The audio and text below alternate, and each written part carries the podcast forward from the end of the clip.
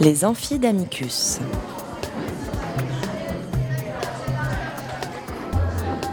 Chaque semaine, Amicus Radio invite des professeurs de droit, des chercheurs et des professionnels à venir faire cours dans leur spécialité.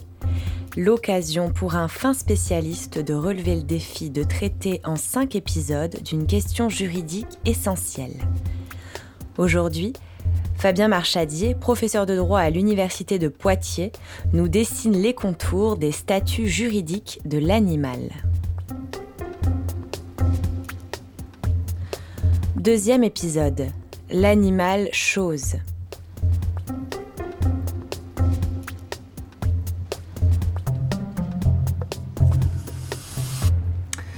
Bienvenue à tout le monde sur Amicus Radio pour les amphidamicus. Lors du précédent épisode, il avait été question de l'utilité d'un statut juridique pour l'animal, un statut qui aurait pour finalité particulière la protection euh, de l'animal. Plusieurs statuts juridiques sont concevables. La principale question est de savoir si tous ces statuts se valent pour assurer la protection de l'animal ou si certains de ces statuts ne seraient pas plus adéquats que d'autres. Avant d'envisager l'animal être sensible, l'animal sujet de droit et l'animal titulaire de droits fondamentaux, envisageant l'approche traditionnelle, l'animal chose.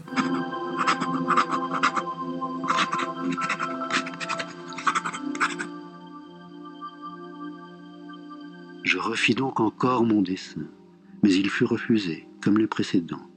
Celui-là est trop vieux. Je veux un mouton qui vive longtemps.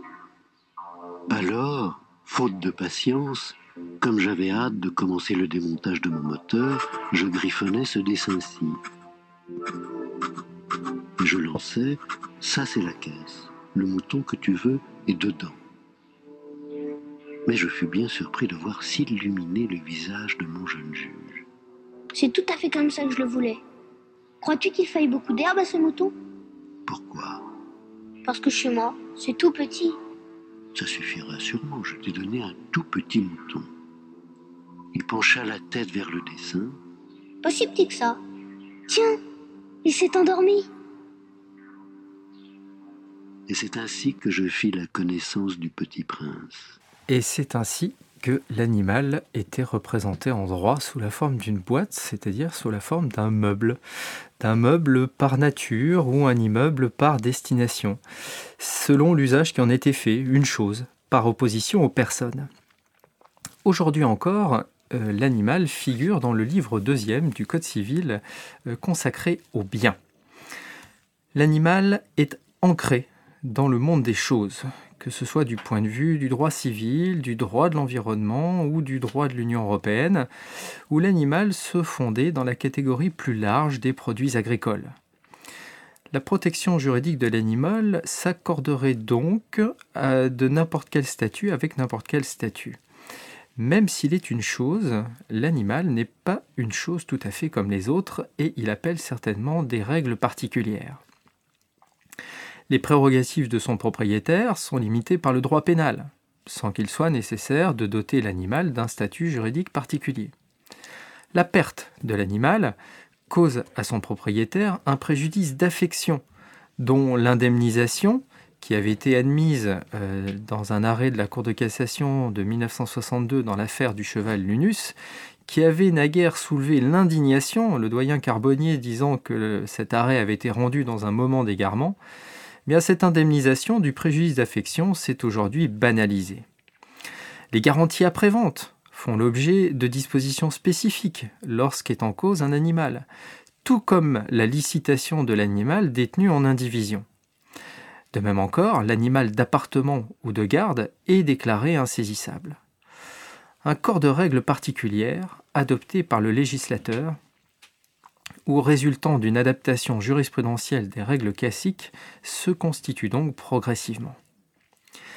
La qualification réelle, la qualification mobilière, ne ferait donc pas obstacle à la prise en considération de la sensibilité de l'animal et de sa nature singulière, même dans les circonstances et les contentieux les plus inattendus. Peut citer à cet égard un arrêt euh, de la Cour d'appel de Paris rendu le 24 novembre 2011, où était en cause la restitution d'un cheval à la suite de l'annulité du contrat de vente dont il avait fait l'objet. L'acquéreur euh, devait restituer l'animal et le vendeur devait restituer le prix de vente qu'il avait reçu. L'acquéreur opposait à la restitution l'atteinte à la santé physique et psychique de son animal qui pourrait ou qui devrait constituer un nouvel obstacle inédit à la restitution consécutive à l'annulité. La Cour d'appel de Paris a été sensible à l'argument sans toutefois euh, retenir que euh, la restitution porterait une atteinte inacceptable à la santé physique ou psychique de l'animal. Mais il n'en reste pas moins que euh, l'animal, dans cette affaire, n'a pas été traité comme une chose ordinaire, mais bien comme une chose particulière. L'animal peut-il demeurer une chose au sens juridique du terme? Pourquoi pas? Une qualification juridique ne saisit ni ne reflète l'essence des objets sur lesquels elle porte. La qualification juridique saisit les choses simplement à leur surface. L'animal n'est pas un meuble au sens courant. Évidemment qu'il n'est pas un meuble au sens courant. Il est un meuble au sens juridique dans une acception technique du terme. Et la conséquence est purement juridique. Les animaux ne sont pas des personnes.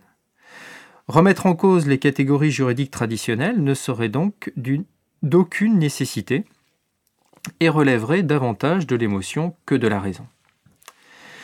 Il n'en reste pas moins que le maintien des animaux dans la catégorie des choses, même dans son sens juridique, fait l'objet de critiques de plus en plus nourries. Le problème n'est pas tant la cohérence du système juridique. On a beaucoup invoqué la nécessité de mettre les codes du droit français en harmonie. Le code pénal, le code rural et de la pêche maritime, le code civil, où il faut reconnaître le caractère d'être vivant et sensible à l'animal. Ou encore dans le contexte du droit de l'Union européenne, l'article 13 du traité de fonctionnement de l'Union européenne, où l'animal est qualifié d'être sensible, contre l'approche de l'animal par le droit du marché intérieur qui en fait simplement une marchandise. Que la loi attribue à l'animal les caractères d'une chose, tout en reconnaissant sa sensibilité, est parfaitement concevable.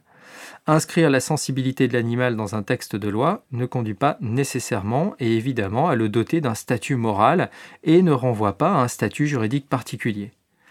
La sensibilité de l'animal, qui fonde son intérêt propre à ne pas souffrir, et ce qui le distingue irrémédiablement de tous les objets recevant la qualification juridique de chose, et qui fonde les obligations de l'homme à l'égard de l'animal. D'abord éviter de lui infliger des souffrances inutiles, ensuite, positivement, le placer dans des conditions compatibles avec les impératifs biologiques de son espèce. Le problème de la qualification de l'animal en tant que chose et surtout la dévalorisation ontologique qu'elle entraîne. L'esclave avait beau être un être humain, son statut d'esclave n'incitait pas vraiment à la bienveillance. Suzanne Antoine, auteur en 2005 d'un rapport sur le statut juridique de l'animal, préconisait au demeurant en priorité la création d'une catégorie juridique sui generis correspondant, je cite, au bon sens et à la réalité de sa nature, conduisant à l'extraction complète de l'animal de la catégorie des biens. En faire un meuble sensible serait en effet une absurdité. Merci beaucoup de nous avoir suivis pour cet épisode 2 de cette série consacrée au statut juridique de l'animal. Je vous souhaite une bonne fin de journée, une bonne semaine et à la semaine prochaine. Cet épisode des Amphidamicus a été préparé avec l'aide de Sarah Albertin, Camille Blomberg et Olivia Cross, avec à la réalisation Lucien Auriol. Vous retrouverez toutes les références citées dans l'émission sur notre site internet amicus-radio.net, rubrique Les Amphidamicus. N'oubliez pas de vous abonner à cette émission et de nous suivre sur les réseaux sociaux.